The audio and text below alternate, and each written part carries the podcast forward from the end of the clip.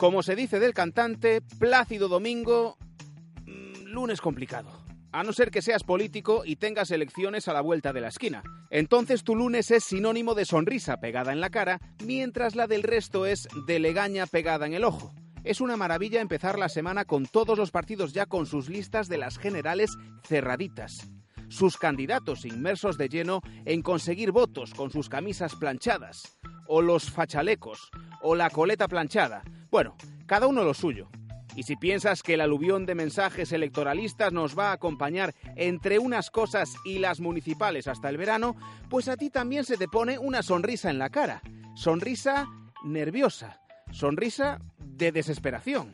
Pero a la vida se le sonríe siempre. Y en este Festival de la Risa de hoy, los partidos finalizan los plazos de presentación de candidaturas. Es casi como cuando el seleccionador da los nombres de los jugadores que van a un mundial. Y al igual que pasa con España últimamente, hay muchos que ya saben que no van a ganar. Pero de ilusión también se vive. Entre los más ilusionados hoy, Adolfo Suárez Illana, hijo del que fuera presidente del gobierno, que será con el PP número 2 de Madrid al Congreso. Es una vocación de servicio y es el momento de poner lo mejor de uno mismo al servicio de lo que cree. Es el momento de poner lo mejor de uno mismo al servicio de lo que se cree, dice Suárez. De momento la frase más sensata de la campaña, claro que el nivel en las listas es el que es. Por ejemplo, quien se cae de la convocatoria es el socialista Lorenzo Sánchez, número 10 del PSOE al Congreso. Renuncia después de que se le haya relacionado con contratos irregulares ligados a la trama pública. La vicesecretaria general del PSOE, Adriana Lastra, celebra que su compañero se borre del mapa para poder defenderse y de paso deja un recado al votante socialista. Que tenemos el fascismo a las puertas del Congreso. Nos cagamos todo de miedo. Tenemos el fascismo a las puertas del Congreso, apunta Lastra. Más claro, el verde Vox, o el azul PP, o el naranja Ciudadanos.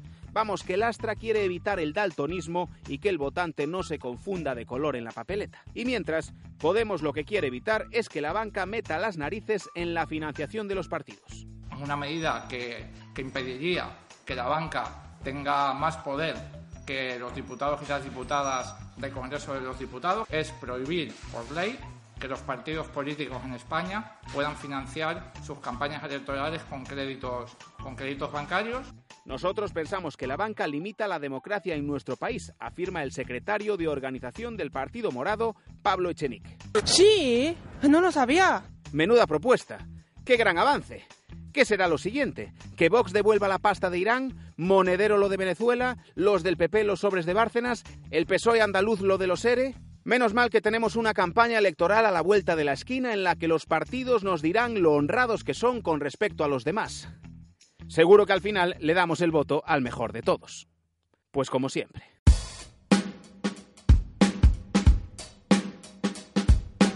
Hola, ¿qué tal? Lunes 25 de marzo en La Voz de Galicia, saludos de Yago García. Llega ya a nuestro podcast la sección favorita de la España viva, de los que echan tanto de menos a Franco como Pablo Iglesias a su baja de paternidad. Es el momento de nuestra parada en boxes.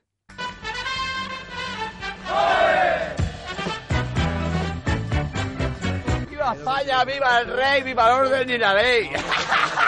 No se recuerda una cabecera tan pegadiza desde la de los latigazos de informe semanal. Al lío.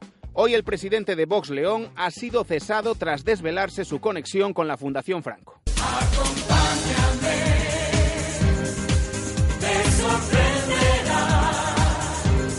¿Quién podía esperarse algo así, verdad? La Dirección Nacional de Vox ha cesado a su presidente en León, Carlos Portomeñe, porque unas grabaciones telefónicas confirman reuniones con el portavoz y patrono de la Fundación Francisco Franco, Jaime Alonso. En ellas se trataba la financiación del partido. Portomeñe le comenta a su secretario general, José Carlos Rúa, que ha recibido la llamada del millón y que no está dispuesto a renunciar a esas ayudas.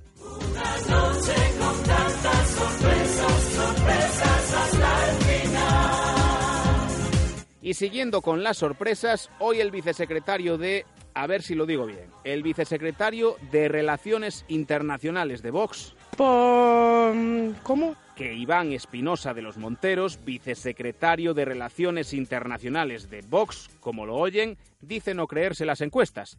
Las encuestas que dicen que Sánchez será de nuevo presidente, claro. Este fin de semana, la publicada por La Voz de Galicia y realizada por Sondaje coloca al partido de Santiago Abascal tercero en las generales. Sería tercera fuerza con 50 diputados por detrás de los 113 del PSOE y 78 del PP.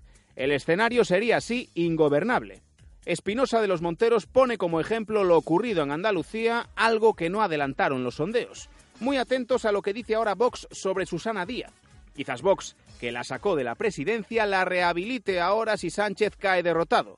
Escuchen el cariño que Vox le profesa ahora a Díaz. Es memorable. En Vox le tenemos tanto cariño a Susana Díaz. Es que de esta gente ya no te sorprende nada. Yo le doy un mensaje de ánimo y de esperanza a Susana. Le daba ánimo espiritual. Yo creo que tenemos, eh, vamos a contribuir de una manera decisiva a que su futuro político se rehabilite. ¿Cómo?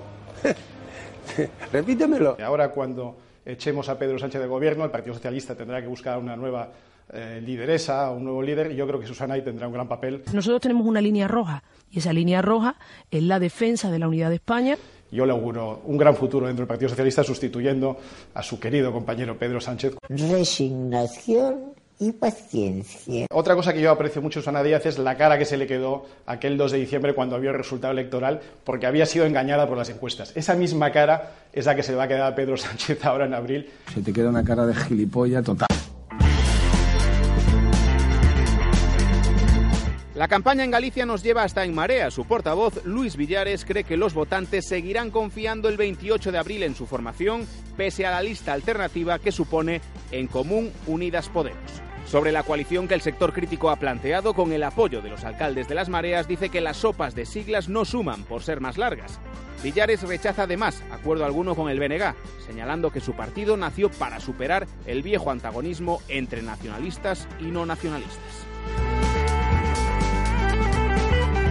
Manuel Martínez, alcalde del municipio lucense de Becerreá y expulsado del PSOE, ha presentado la formación con la que concurrirá a las próximas municipales del 26 de mayo. Se denomina Galicia Sempre y por ahora se presentará, además de en su concello, en Lugo y probablemente en Sarria, Meira, Burela y Opara.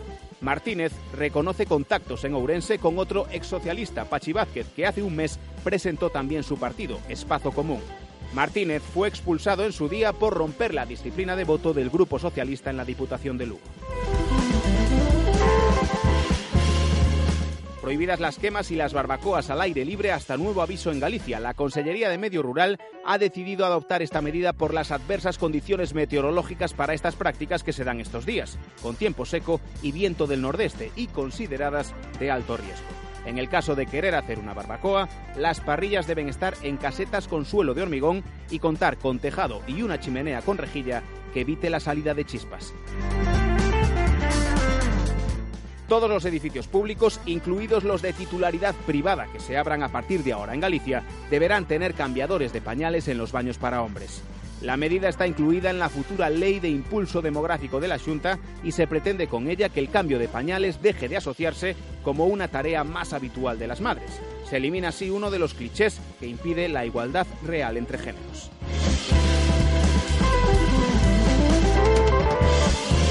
Es parte de lo que ha ocurrido hoy. Recuerda que tienes más mañana en tu periódico, la última hora como siempre en nuestra página web.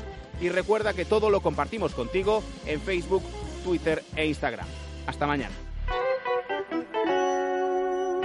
Que tenemos el fascismo a las puertas del Congreso.